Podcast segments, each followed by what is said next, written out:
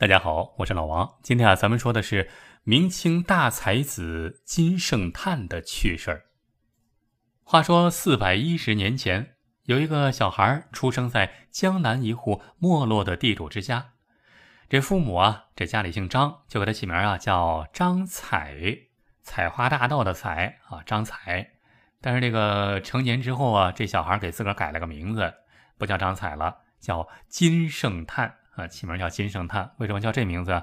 因为他出生的时候是明朝，后来啊长大以后又到了清朝了。这清朝不是满清入关吗？说起满人，就是在宋朝的时候啊，这叫他们金人。所以啊，这金圣叹觉得这个现在是金人在上，哎呀，简直是可发一叹呐！所以给自己起了一个名字叫金圣叹。既然出生在江南地主之家，虽然比较没落了，但是还是有俩钱儿，最起码送得起孩子上学。这小金圣叹啊，就被父母送到学校。这孩子是特别聪明，在班上绝对是优等生啊！别人会的他会，别人不会的他也会。可是就有一点儿，这怎么说呢？就是说这孩子有点调皮。那位说了，男孩嘛，调皮捣蛋不是很常见吗？啊不，他这个调皮和别人不一样。别的孩子调皮，那就是三天不打上房揭瓦那种。他的这种调皮啊，就是特别心里有主意啊。他打定了主意，这八头牛都拉不回来。比如啊，在私塾里读书，那当时读的书，那肯定不是语数外啊，是吧？那肯定就是这个四书五经啊。读了一段之后啊，金圣叹觉得没什么意思了，于是就在同学里面啊煽动不满情绪，说这书读的真没意思，咱们还不如看，还不如看《三国演义》《水浒传》呢。是吧？率领孩子们都不读书了，都看那种小说去了，这可把老师给气的。平时你调皮捣蛋不正干也就算了，你参加科举考试，这是关乎人生大事儿。参加高考了，那你还是捣蛋，那哪行啊？可金圣叹就敢。金圣叹那年啊，去参加会考，会考考官出了一个题目，什么呢？无四时而不动心。这考官本来写的就是希望大家能够写一篇这个啊，遵照孔老夫子的名言，呃，孔老夫子四十心止如水，是吧？不动心嘛，心止如水，写一篇这样的命题作文。可是金圣叹呵，偏偏不走寻常路。人金圣叹怎么写的？人家金圣叹写的经典，来看看他写的是什么：金万两有美一人，夫子动心乎？啊，这意思很简单，就是有黄金万两，还有一个大美女，孔老夫子，您动心吗？有说前面写这几句也就算了，可谁都没想到金圣叹在后面，在文章后面写的是什么？写的是动动动动动动动动动动动动动动动动动动动，一连写了三十九个动，哪个动？动心的动啊，夫子动心乎？动动动动动动动动动动啊！动心，三十九个动，这考官气得鼻子都歪了，就问他：“你你你写这什么意思啊？”金圣叹一呲牙：“这孔老夫子的名言是四十而不动心，那不就是说三十九之前，嗯，就动心吗？所以我就写三十九个动啊，三十九个动心，气得考官当场把他给轰出去了。当然了，这次考试。”能考上就见了鬼了，还不止这一回。这金圣叹呀，简直就是当年的零分作文大户，是吧？还有呢，后来没多久又参加了一次高考啊，不是这个科考，科考参加一次科考。这次出了一个题目呢，叫叫叫什么呢？叫“西子西来”，就是让考生对春秋战国的时候啊，呃，西施出使吴国写一篇评论。金圣叹看了题目之后，微微一笑，大笔一挥，就写道：“我出东门，西子没来；我出南门，西子没来；我出北门，西子还没来。嗯，那我出西门，西子是不是就该来了呢？”哼，结果西子没来，考官来了，一脚把他给踹出去了，又踢出考场之外。据说当时的考官啊，看完了他交的这个试卷，是泪流满面的，哭笑不得，就只好在他的卷子上又写下了几个字儿，写的是“美人来矣”啊，西子来了是吧？西施来了，可惜你一个秀才丢矣，你你考不上秀才了，滚蛋吧！而且啊，为了表示对他的重视，同时还特地取消了他好几年的考试资格。啊，这几年你就不用来考试了，免得把我给气死。等我啥时候不管这一块了，你再考吧。据说啊，金圣叹前后参加了四次科考，每次都把考官给气得直吐血。后来啊，哎，过了没多久，这明朝灭亡了，一晃就到了清朝。这清朝顺治皇帝继位之后呢，还继续搞科考这一套。因为金圣叹的名字已经被列入到了这个高考的黑名单所以啊，金圣叹呢，呃，想了想，那要不我改个名吧？于是啊，就改了一个名字，叫金仁瑞，再一次参加了科举考试。不过这一次金圣叹参加科考呢，就不像以前那样胡作非为了，是吧？就比较相对比较认真一点的答了答考卷，然后就顺利。中榜，而且是名列榜首，排名第一，第一名。这可见啊，以前金圣叹纯粹就是在那瞎捣乱呢。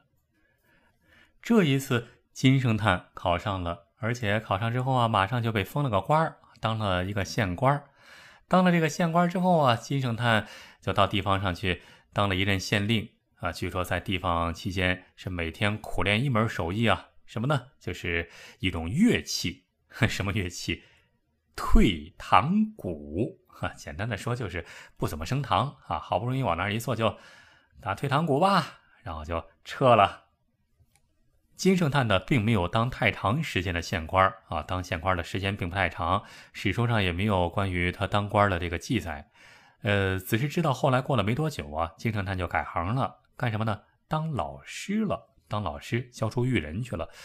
你想啊，他能教什么书育什么人呢？是吧？他他那种行为，除了教书之外啊，据说金圣叹当时还有一门职业特别有名，也算是职业吧，也算是一个爱好。就是金圣叹不到二十岁的时候啊，就以伏击出了名。什么叫伏击呢？简单的说呢，就是通灵，是吧？请这个。游魂野鬼啊，附体进行占卜啊，类似于什么现在玩的笔仙呢、碟仙呢之类的。当时传说金圣叹伏击特别灵啊，那找什么人都能请到，生意是相当的火爆。当时有一个朝廷大臣女儿死了，呃，这就找金圣叹，想问女儿死了之后投胎何处。金圣叹呢，就拿出棍子在沙地上面一算，说此女可不得了啊。已经成了广寒宫的仙人，和嫦娥住一块儿了。而且他前世更不得了，前世乃是苏东坡的妹妹苏小妹呀。那当官的半信半疑，不能你说什么就是什么呀？就问他，那要是苏小妹，那据说人家很有才华呀，是吧？能不能写首诗啊？这哪难得住金圣叹呢？金圣叹眼睛眨都没眨，刷刷刷刷，顿时写了十几首诗，而且还都是以女子的口气写的。这当官的一看，哎呀，没想到自己的女儿居然是如此奇才呀！哎呀，送了好多金银财宝给金圣叹。这下子金圣叹的名气更大了。据说当时啊，有一些文化人啊，有特别有名的人呢，就专门跑来。找他伏击啊！当然了，信与不信吧，那另外一回事儿。也作为一个文坛雅士。另外，金圣叹还做的一件事是什么呢？做的一件事就是删《水浒传》。这众所周知啊，《水浒传》逼上梁山，聚义揭竿。《水浒传》前七十回都是充满了反抗啊、解放啊，写的都是一个个英雄的故事。可是到了后面，这水泊梁山上一百零八位好汉却被招安了，成了政府的傀儡。这金圣叹是越看越气呀，就干脆把《水浒传》七十回之后那一部分全给删了。这没想到他这一删，反倒是更加帮着《水浒传》扬名了。在那段时间啊，金圣叹批《水浒传》卖的比原版《水浒传》卖的还好。活得潇洒当然是好事儿。可是啊，这世上难以容忍太有个性的人。金圣叹啊，就被人给盯上了。被谁给盯上了呢？被当地的县令、县太爷给盯上了。要说这个县令也不是什么好东西，在当地啊，也是以横征暴敛、收苛捐杂税著称，这惹得民怨沸腾啊。到最后啊，金圣叹实在看不下去了，就召集了几十个读书人一起聚集在当地文庙声讨那个县太爷。用现在的话说啊，就是施加舆论压力。可是那个县太爷横啊，二话不说，直接把金圣叹给抓起来，关进大牢，而且上奏朝廷说金圣叹有反意。对朝廷不满，对政府有意见，所以啊要杀头。按说呀，人到了这个地步，差不多也该消停了。可是金圣叹偏不。据说金圣叹在监狱之中托狱卒给他儿子捎去一封信啊，所有人都以为是什么这个遗嘱啊，或者说家里的金银财宝藏在哪儿啊？这狱卒偷偷打开一看啊，上面居然写的是儿子。我跟你说啊，告诉你一个秘诀：豆腐干儿和花生米一起吃，这能吃出火腿儿的滋味儿啊！你可千万别把这配方告诉别人，要不然他们会拿这个去大发横财的。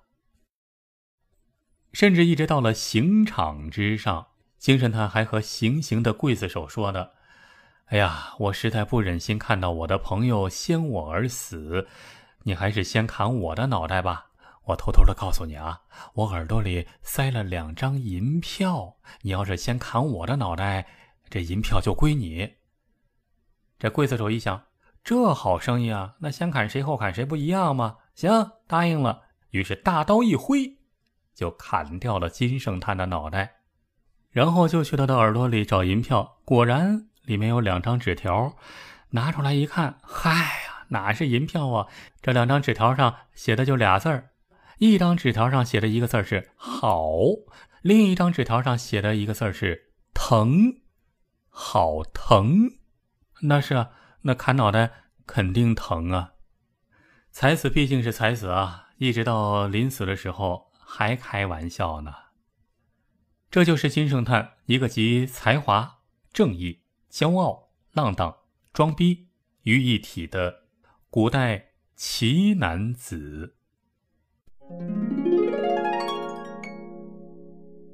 好了，今天的故事就说到这儿了。除了这个节目之外啊，如果您还想听到别的好玩的、有趣的语音故事，也欢迎您在微信里搜索老王的微信号，叫“老王讲传奇”，每天都会在微信里给你讲述各种各样的野史秘闻、悬疑大案、各种传奇故事。尤其是向您隆重推荐的是，最近啊，老王正在播讲一部中国特大重案系列。每集三十分钟超长版，欢迎到老王讲传奇微信公号里来找我。好，今天咱们就说到这儿，感谢您的收听，下期咱们再接着聊，下期再会。